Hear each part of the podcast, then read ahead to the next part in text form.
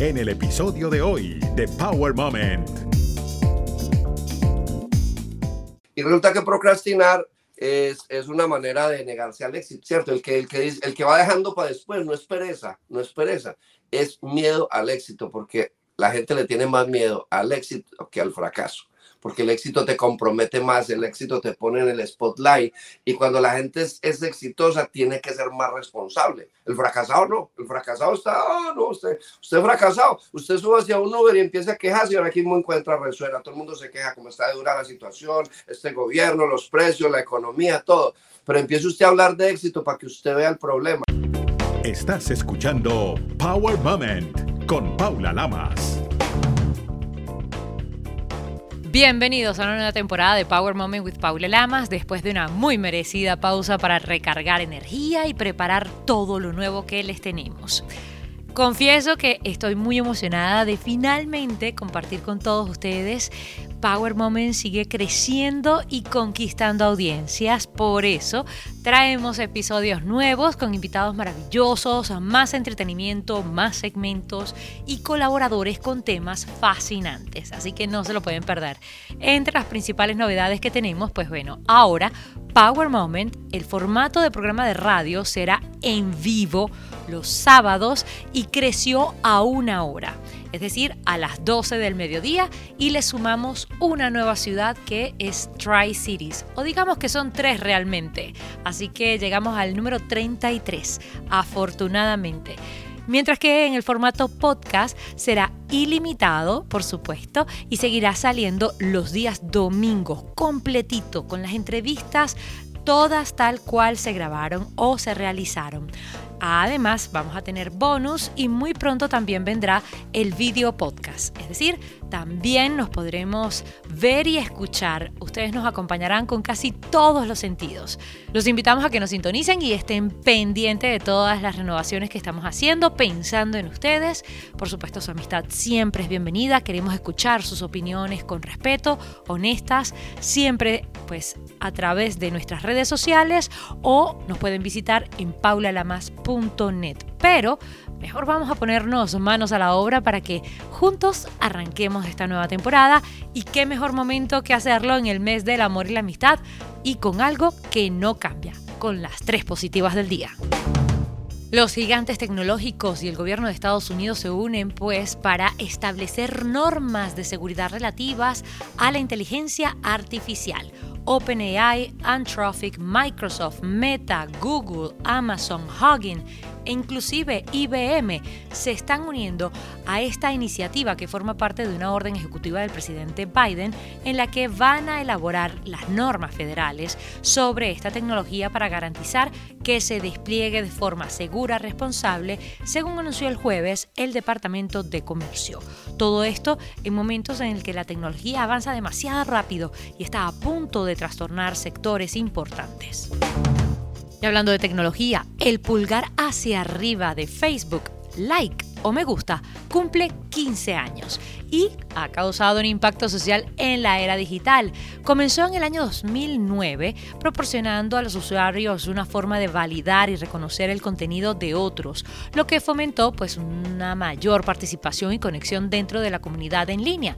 Además, esta función pues se convirtió rápidamente en una métrica de popularidad y aceptación, influyendo en la manera en la que las personas y marcas crean además de compartir contenidos y productos. Pero la plataforma fundada por Mark Zuckerberg habilitó ahora seis opciones para que la gente pueda reaccionar a una publicación y no solamente tenga que darle un like. A propósito, recuerden que si les gusta Power Moment, le pueden dar un like en nuestras redes sociales. Por último, pero no menos importante, feliz año nuevo chino 2024 o feliz año nuevo lunar del dragón, que representa un año lleno de valentía, fuerza, sabiduría y éxito. En el horóscopo chino se combinan los cinco elementos, oro, metal, agua, madera, fuego y tierra, y los doce animales del horóscopo que son rata, buey, tigre, conejo, dragón, serpiente, caballo, cabra, mono, gallo, perro y cerdo. Este sábado pasado, el 10 de febrero, pues comenzó el año nuevo chino 4722 bajo el signo del dragón. Durante esas fechas, las casas se decoran de rojo y se limpian en profundidad para eliminar la mala suerte. Hubo que esperar hasta el siglo III a.C. para que los 12 animales fueran incorporados al estudio formal de la astrología y la astronomía. Estás escuchando Power Moment con Paula Lamas. Hoy vamos a tener un super power moment con un humorista, trovador, libretista, un artista completo, toca instrumentos de cuerda, con una capacidad única de transformar las noticias más negativas en una, un llamado de conciencia. Vamos a decirlo así, es multifacético y entre los múltiples premios y reconocimientos tiene el premio ACE 2011, que es un reconocimiento por las Naciones Unidas con su show El Insomnio Americano. Como dicen por ahí, es psicólogo también, pero no solamente empírico, ahora va a ser con todas las de la ley y de paso de Medellín para el mundo. Bienvenido, Saulo García. Paula, muchas gracias. Saludos para toda la gente que te ve y te oye en tanta parte. Ah, pues yo feliz de la vida de poder compartir contigo este ratito y estos momentos poderosos, porque no van a ser uno, van a ser un montón. Y fíjate las vueltas de la vida, hombre. Yo te veía todos los días de lunes a viernes entrar con tu guitarrita, con tu cuatrico y unos libretos y lo repartía ahí a sus compañeros en la mesa del programa de radio de regreso a casa en Radio Caracol, 1260 AM de lunes a viernes, de 4 de la tarde a 6, si no me equivoco. De 4 a 7 de 4 a 7 y era el más disciplinado a la hora con su cuestión para que todo el mundo supiera dónde iba a entrar, qué era lo que iba a hacer, todo. Nada, la improvisación se hacía, pero se hacía sobre una base, sobre, una, sobre algo que ya tenías pensado, planificado, organizadito.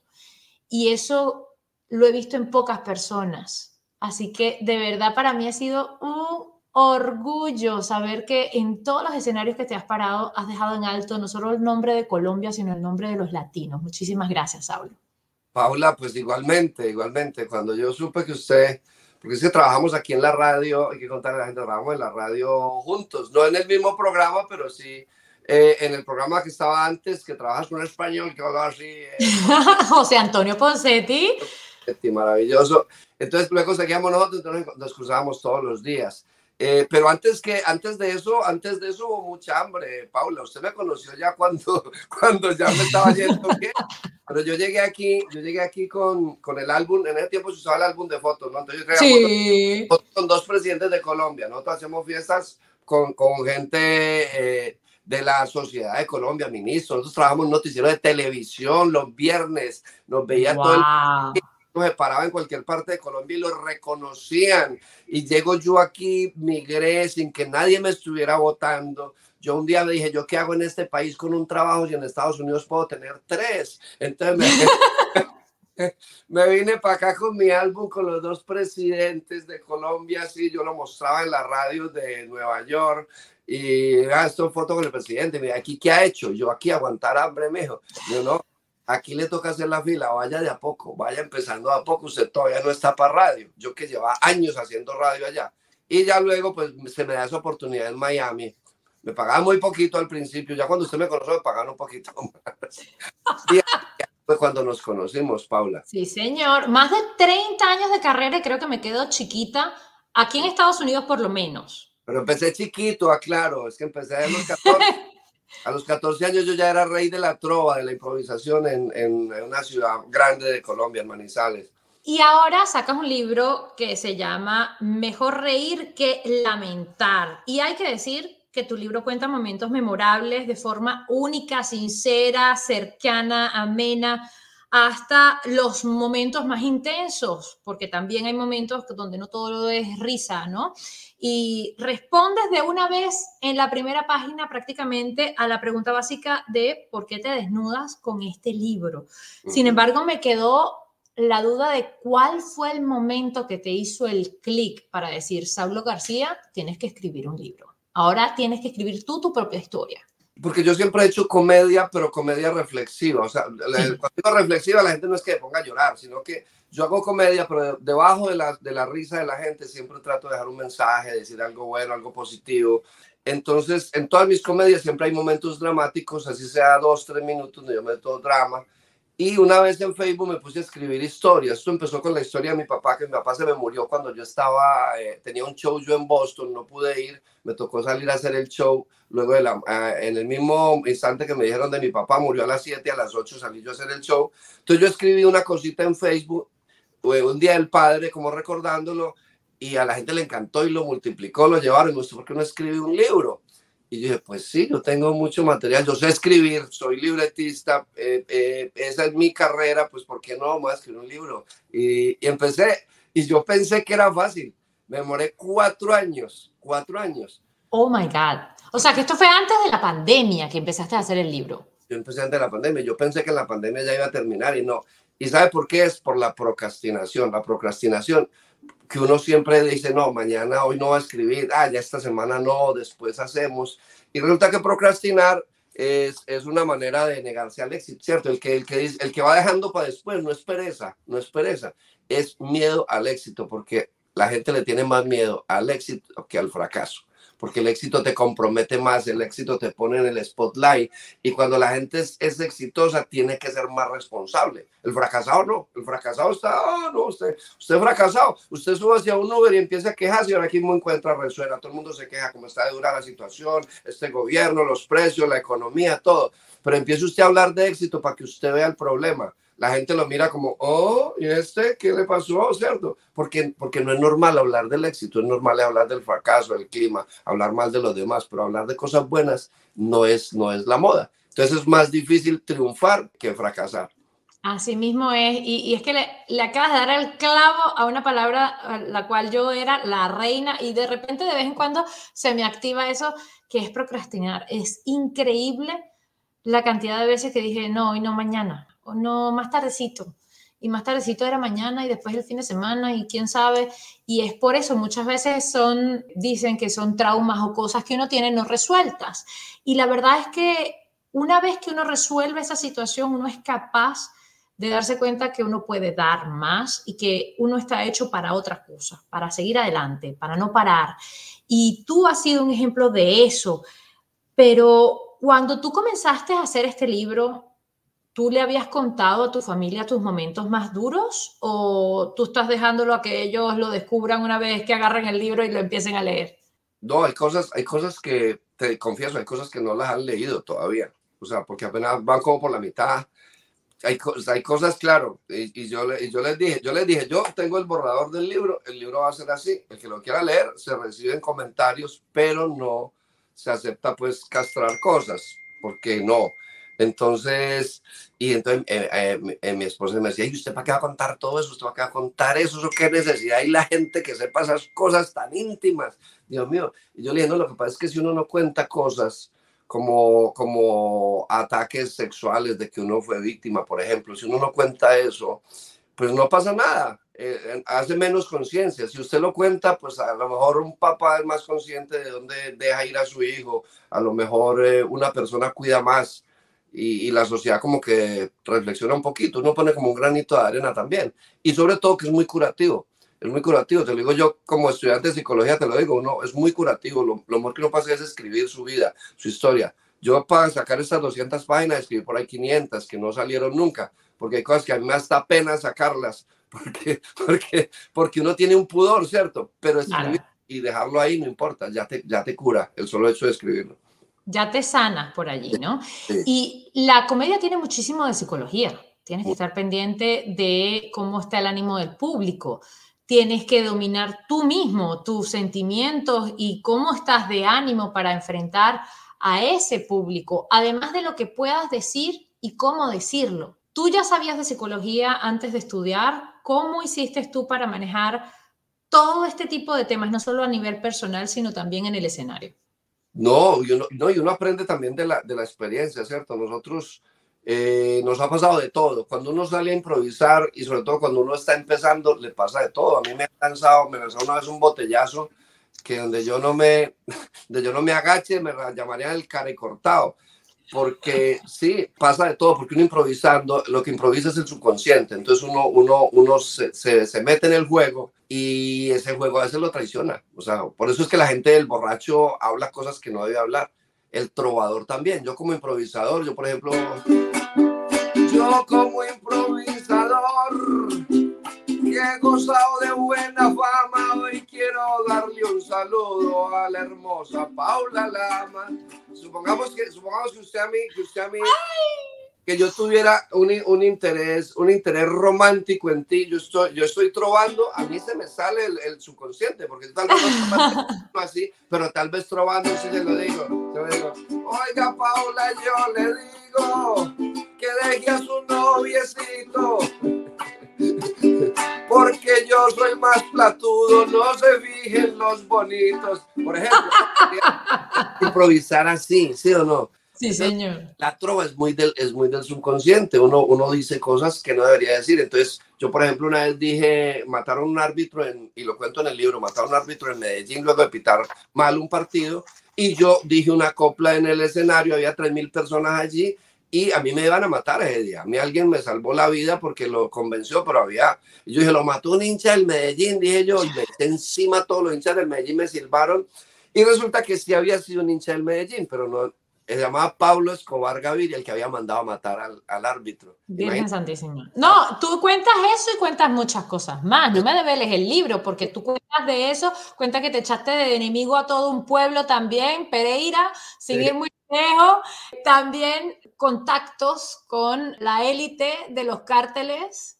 Sí, con los traficantes, sí, como no. Que, claro. que, uno, yo no me hubiese imaginado nunca, pero después piensas un poquito y dices, bueno, eran los 80s, eran los 70, era normal en Colombia hasta ese punto, ¿no? Correcto. No, y además tú llegabas engañado. Nosotros fuimos a muchas fiestas de narcotraficantes y uno no sabía que iba para allá. Uno llegaba, una, una, nosotros somos unos artistas que nos contrataban de todo, de todo Colombia, nos llamaban. Entonces uno lo llaman para un cumpleaños, uno no se asusta porque nosotros trabajamos con gente que pagaba por un cumpleaños, un grupo, gente empresarios, a nosotros nos llamaba Coca-Cola, nos llamaba los laboratorios de, de, médicos de Colombia, las empresas grandes, eh, lo llamaban a uno Ardila Lule, la Postobón, todo, uno iba a hacer sus fiestas y entonces a veces había un cumpleaños de ejecutivo, uno iba y lo hacía. Entonces nosotros nos llevaban a cumpleaños y resulta que el cumpleaños era en una finca, un cumpleaños en Cali. Entonces, y nosotros íbamos mucho a Cali a hacer shows regulares, pero uno no sabía distinguir cuál era el regular y cuál era el, el show con los narcos. Entonces llegaba uno al aeropuerto y uno creía que iba para las emisoras a hacer la publicidad y le decía, no, no, no, no, qué publicidad, eso ya está vendido todo, tranquilo. Es que la por aquí, la, la, la presentación es privada, es en tal parte y venga para allá. Y usted iba entrando, había tres anillos de seguridad, aquí estaba el ejército, aquí la policía y, y lo último los, los guardaespaldas del señor. Usted llegaba y en la mesa principal había toda, estaban representadas todas las autoridades del municipio. Estaba el patrón y la señora o la amante. Está, ¿Y por qué lo sabíamos? Porque a nosotros decían, tróvele a este, que es el piloto, tróvele a él, que es el coronel de la policía, tróvele a él, que es el, el, el, el general del ejército. Todo, o no, o no le decía. Entonces uno sabía quiénes estaban en, en, la mesa. ¿Quiénes eran los personajes que estaban claro. ahí? Ya tú sabías dónde estabas metido. No, imagina, pero te leíste el libro, ¿eh? o por lo menos. Ay, parte. yo hice mi tarea, yo hice mi tarea, como en los viejos tiempos. Vea, ¿y de qué te ríes y qué lamentas hoy por hoy? Yo, yo, me, yo me, río, me río de todo, porque los, el, el, comediante lo que es, es un observador de la vida. Nosotros nos, nos reímos de todo. El que sabe hacer dinero va, va por una calle, ve un hueco, un lugar eh, abandonado con una mierda de perro, y dice aquí pueden poner un negocio, una hamburguesería, porque por aquí alrededor no hay, no hay comida, ¿cierto? Yo paso y yo lo que veo es chistes por donde yo camino, yo no veo la plata. Yo, ves qué divertido eso, qué bueno hacer un segmento de tal, un es que es de este, mire qué divertido es esto. Y uno, y uno se ríe mucho es del dolor, de la tragedia, porque las cosas, las cosas maravillosas las dice Instagram. Nosotros los comediantes decimos las cosas que nos duelen y por eso la gente se ríe para curarse.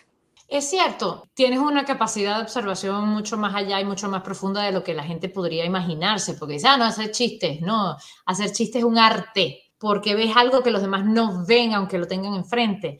Y si lo ven muchas veces no lo dicen, porque de paso la sociedad ha evolucionado y también de alguna forma, pues eh, el humor creo que lo ha hecho hasta algún punto. Tú dices algo en el libro que con eso me quedé y dices mucha apariencia y poca esencia.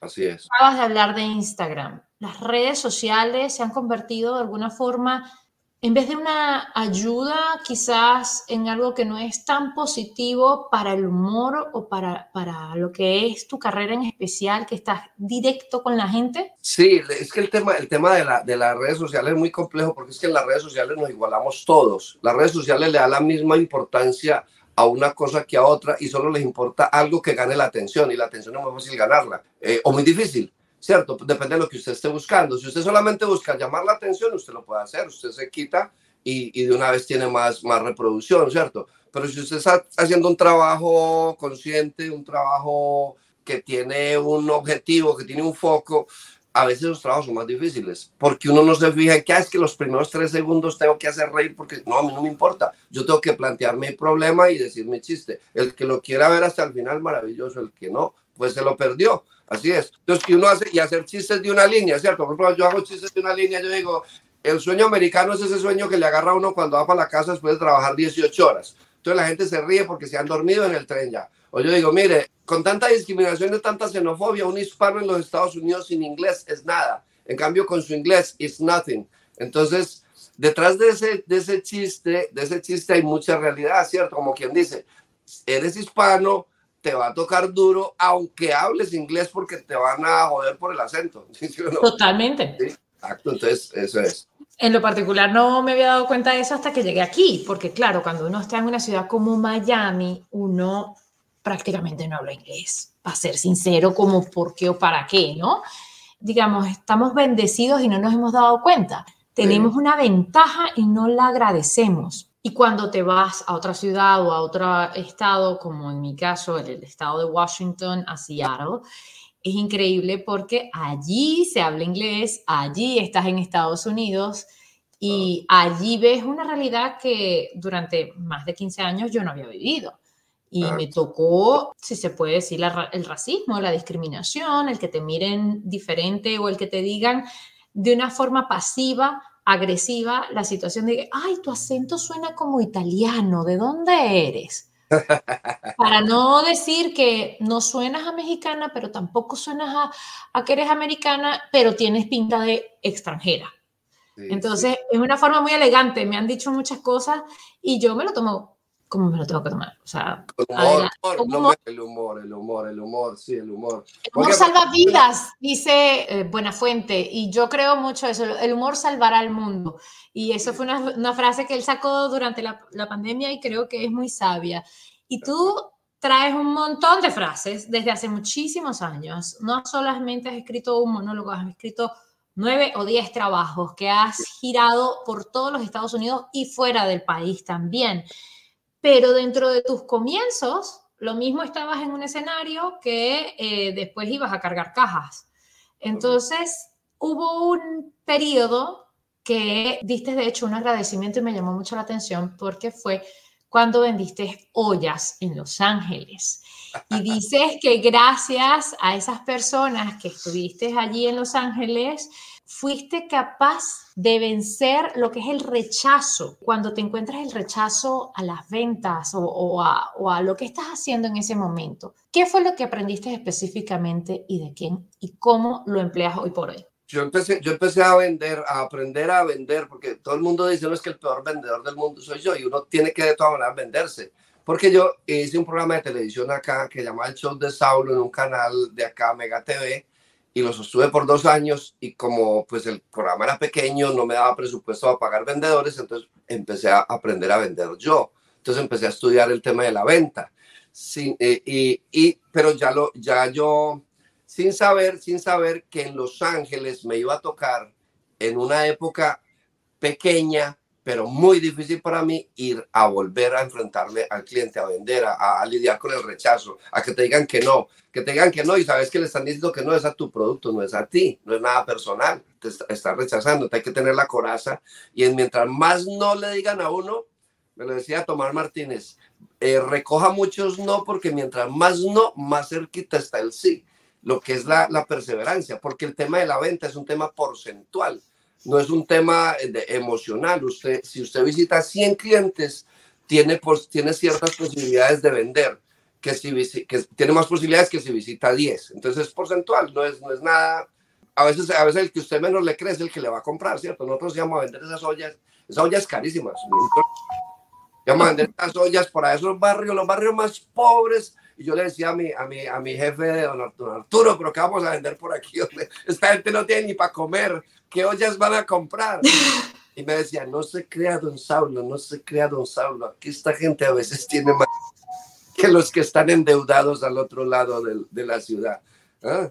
pues fíjate, uno nunca sabe de dónde sale el, la persona ideal. Como digo yo, los ángeles que a veces creen más en uno que uno mismo. Y es cierto, a esas personas que de repente te ponen en el camino y te dicen, dame acá esa olla. ¿Cuántas ollas vendiste al final?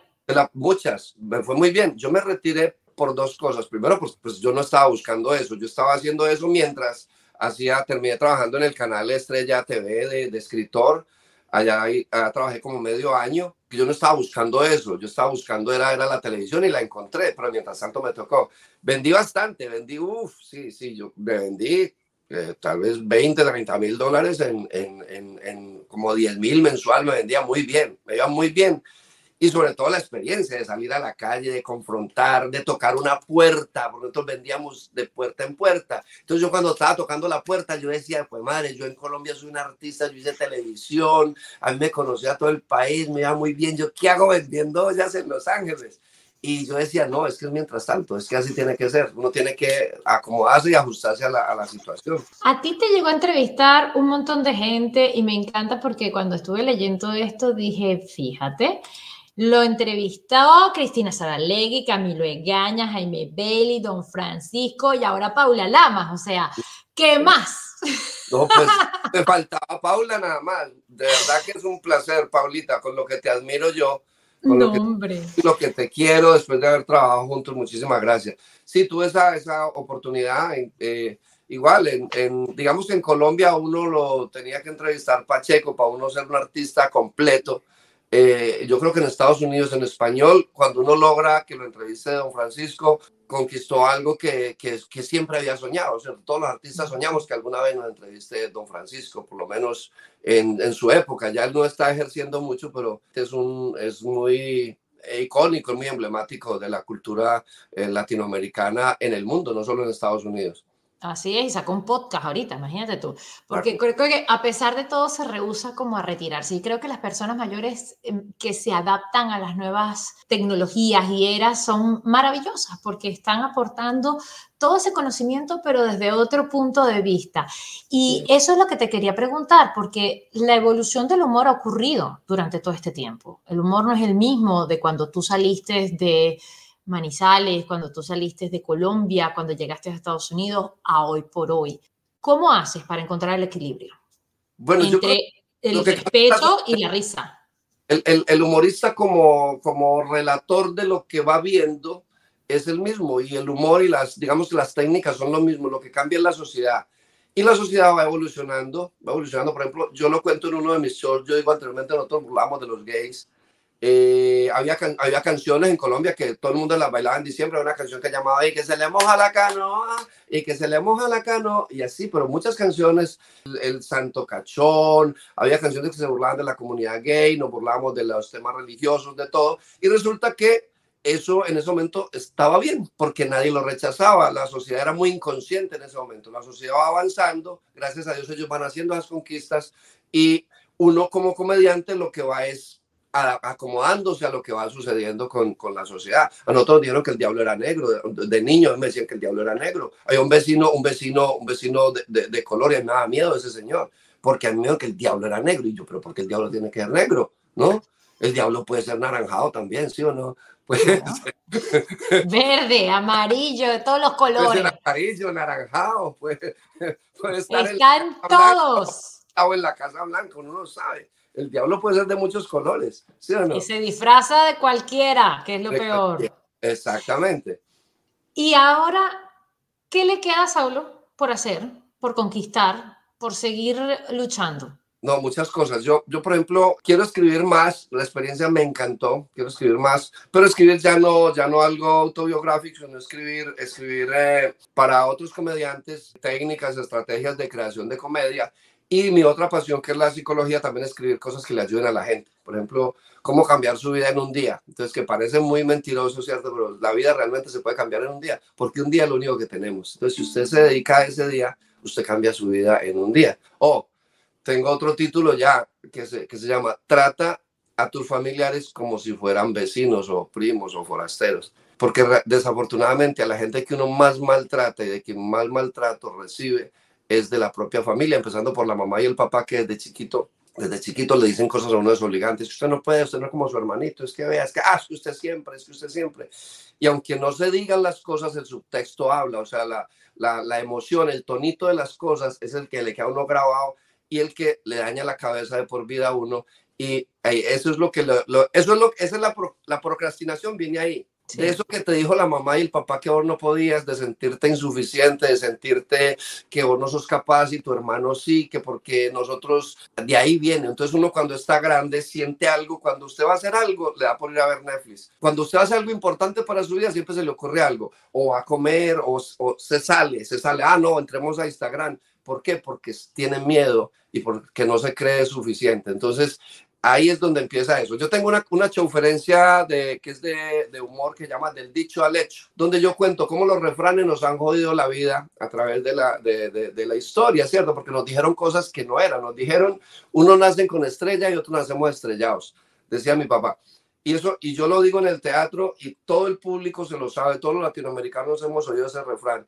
Y este es el refrán más horrible del conformismo de la mediocridad. ¿Con qué moral va a luchar usted la vida si le dijeron que lo suyo no fue un nacimiento, un accidente automovilístico, que venía la cigüeña a 100 millas por hora y se estrelló? Entonces uno se mira al espejo y dice, sí, la cara mía me la acaban perdida, total, fue un accidente. refranes, los refranes casi todos son del conformismo. Hay unos muy sabios, claro, pero hay unos del conformismo que dicen, mejor, el refrán que ha sostenido la institución matrimonial. Sin este refrán no había matrimonio. Ese que dice, mejor malo conocido que bueno por conocer. Entonces, entonces hay gente que está atrapada en una relación por años y dice, no, pero es que si yo me voy, ¿quién me va a querer a mí ya a esta edad? No, estatua para su esposa que tiene más de 30 años contigo, chico. Claro, claro, sí, tengo mi esposa, ahí, salió, ahí está en la foto. ahí está, y no, yo la vi también, dije, mírala, tan bella esa foto, me imagino que ella fue la que supervisó y te dije, esta sí, esta no, esta sí, esta no, con todas las fotos. Esa foto la escogió ella. No, la foto entre todos, porque se me hicieron artistas los dos, y, y todos con muy buen gusto. Entonces la carátula de mi hijo, que es bien, bien bonita. Entonces los refranes, los dichos nos, nos, nos acaban la vida, ¿cierto? Perro que ladra no muerde, le dijeron a uno, vea. Vea esta cicatriz de aquí es de un perro que me mordió y me ladró primero, rato, ¿cierto? Perro que ladra no muerde. Pues sí que muerde. Claro. Saulo García, entonces tenemos libro, pero también tenemos shows y tenemos conferencias. Sí, señora. Showferencias. ¿Cómo no? Tengo, tengo, dos tipos de conferencias. Hay una que acabé de hacer en, la, en, en, Rhode Island College, una universidad en, en, Rhode Island, que es sobre cómo, cómo eh, esta herencia latina, cómo esta cultura latina impacta y, y, cómo volvernos más mix, ¿cierto? Porque es que aquí somos una colcha de retazos. Aquí entonces el, el colombiano va a comerse los frijoles al sitio colombiano, pero no va a ningún otro, no conoce más de los otros. Entonces lo que yo he hecho con mi trabajo es justamente integrar comunidades, porque a mi show van, van lo mismo dominicanos, puertorriqueños, eh, guatemaltecos, hondureños, mexicanos, y, y, gozan lo mismo, o sea, aprendernos a hablar entre todos, algo que entendamos todos. Nosotros los latinoamericanos tenemos más cosas en común de lo que pensamos, ¿cierto? Nosotros todos creemos, ah, no, es que una, una señora me dijo, no, pero es que yo no llevo a mi, a mi esposo a su show porque es que él es de, él es de Guatemala y, y, y, no, y, yo, y, no va a entender. Yo, ¿cómo que no va a entender? ¿Por qué? Y, él, él, él, entiende español. Me dijo, sí. Le dije, ¿habla español? Me dijo, sí. Y, le ¿y oye bien? Me dijo, sí. Entonces, le dije, entonces va a entender, no se preocupe, yo hablo español. Y, casi todos hablamos español. Tenemos un que otro dicho que en el contexto la gente lo entiende, ¿cierto? pero entonces tenemos que estar más, más, más unidos. Esa es una conferencia que yo hago en universidades, que esa la hago en asocio con un profesor de acá de una, de una, de una universidad. Y la otra que me encanta, que es la de, la de crecimiento personal, la de, la de ayudar a otros a, a salir adelante, a, a, a, saber que sí se puede, que las metas son posibles, no repitiéndose pendejadas, porque hay gente que te dice, no, repita, yo soy capaz, yo soy capaz, yo puedo, yo puedo, yo puedo, yo puedo, yo puedo, pero se quedan ahí, no trabajan, no, no, no, no. Si Steve Jobs hubiera quedado repitiendo en la cama que él, que él era capaz y que era muy inteligente, no hubiera, no hubiera hecho lo que hizo, ¿sí o no? Hay que hacer eso, es la repetición, pero también es la acción y la emoción, que es lo más importante, es sentir que ya estás allá en donde, en donde, en donde quieres estar. Para ti, ¿cuál ha sido el momento poderoso? Sé que el libro está lleno de cosas, pero para ti, ¿cuál crees que ha sido el momento poderoso que te ha hecho un antes y un después? Sí, yo, yo, creo, que, yo creo que cuando llegó a, a Estados Unidos, cuando yo migraba, yo tenía en Colombia un trabajo muy sólido, muy sólido con un compañero y, y éramos muy famosos, muy famosos en todo el país, pero yo no, yo todavía me sentía incómodo en el escenario, ¿sabes? y yo me sentía que yo era menos que él. Y es que él era muy divertido, él era más chistoso que yo, evidentemente, y es más inteligente que yo. Pero yo me sentía chiquitico al lado de él y yo siempre era tratando como de, como de, de, de, de salir adelante, de que a mí también. Y yo decía un chiste que me ocurría muy bueno y él decía otro mejor. Y yo, madre, otra vez. Entonces se arrimaban a pedir los autógrafos y yo pensaba que era por él que era para él y que a mí me los pedían era porque yo ya estaba y les daba pena no pedirme el autógrafo a mí. Fíjate, que tanta, tan bajita tenía yo la autoestima. Y cuando yo vengo aquí, empiezo y veo que soy capaz, que soy capaz de hacer tantas cosas yo solo, que es que solo es diferente, yo me doy cuenta y veo cómo me habla la gente del grupo. Yo, wow, nos, nos querían a los dos. Los dos éramos muy buenos, lo que pasa es que éramos muy diferentes. Claro. Entonces, eso es, digamos que eso fue lo que, como que lo que cambió cuando yo empiezo a trabajar solo y me doy cuenta, primero, que hay que trabajar más duro, claro, pero segundo, es que uno sí es capaz, sí es capaz, sí se puede. A mí me rechazaron aquí, yo, hice shows completos donde la gente no reía media hora aquí con los cubanos, estuve, que yo no les sabía hablar a los cubanos, yo hice un show media hora y nadie reía, me miraban como si estaba contando una historia así, y yo sudando. Hasta que conquistaste no solamente a cubanos, a colombianos, a venezolanos, a todas las nacionalidades. Saulo sí. García, gracias por tu tiempo, gracias por tu energía y gracias porque ahora pues estás compartiendo tus conocimientos y tus herramientas para ayudar a otros a superar sí. todo lo que necesiten y ser mejores personas. Eso sí. es un Power Moment. Muchísimas gracias. Gracias, Paula, muy amable. Usted sí se puede, pero hay que trabajar, o sea, todo se puede. Gracias, Paula. Qué linda entrevista. Chao. A propósito, Saulo García se presenta este fin de semana en la ciudad de Nueva York y el 29 de febrero en Miami. Para detalles y boletos puede visitar saulogarcía.com. Recuerda, hacer bien sin mirar a quién. Power Moment cuenta con música original del afamado ingeniero de sonido, productor musical y musicólogo, múltiple ganador de los Grammys americanos, Marcel Fernández. Además, cuenta con la prestigiosa voz del reconocido talento hispano de ESPN en español, Carlos Cataño. Power Moment no se hace responsable por los comentarios emitidos por los invitados. Recuerda seguir a Power Moment en las redes sociales, arroba Power Lamas, en Twitter e Instagram y en Facebook, Power Moment with Paula Lamas. Esta es una producción de GGSI.